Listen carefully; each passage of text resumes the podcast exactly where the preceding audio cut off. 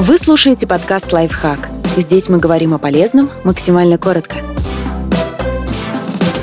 Три распространенных заблуждения о полетах на Луну и несколько веских аргументов, которые пригодятся в спорах с конспирологами.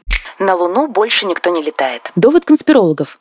Если американцы летали на Луну, то почему не делают этого сейчас? И если раньше у них были такие развитые технологии, то почему теперь они закупают наши двигатели? Что на самом деле? Не летают на Луну сейчас по одной простой причине.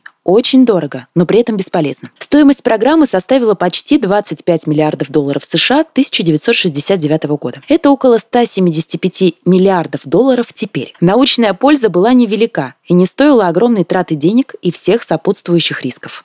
Флаг на Луне развивается. Довод конспирологов. Флаг, установленный астронавтами, развивается, как будто на Луне есть воздух и ветер. Но очевидно, что их там быть не должно. Значит, съемка осуществлялась на Земле. Что на самом деле? На всех фотографиях с Луны американский флаг и вправду выглядит развивающимся, словно на ветру. Это потому, что он подвешен на Г-образном флагштоке. На разных фото с одной точки видно, что астронавт поменял положение тела, но флаг не изменился. Его складки застыли неподвижно. Такое поведение материи возможно только в условиях слабой гравитации и отсутствия атмосферы.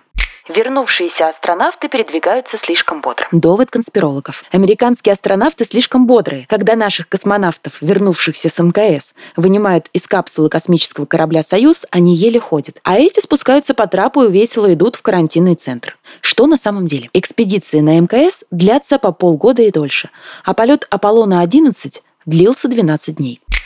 Подписывайтесь на подкаст «Лайфхак» на всех удобных платформах. Ставьте ему лайки и звездочки. Оставляйте комментарии. Услышимся!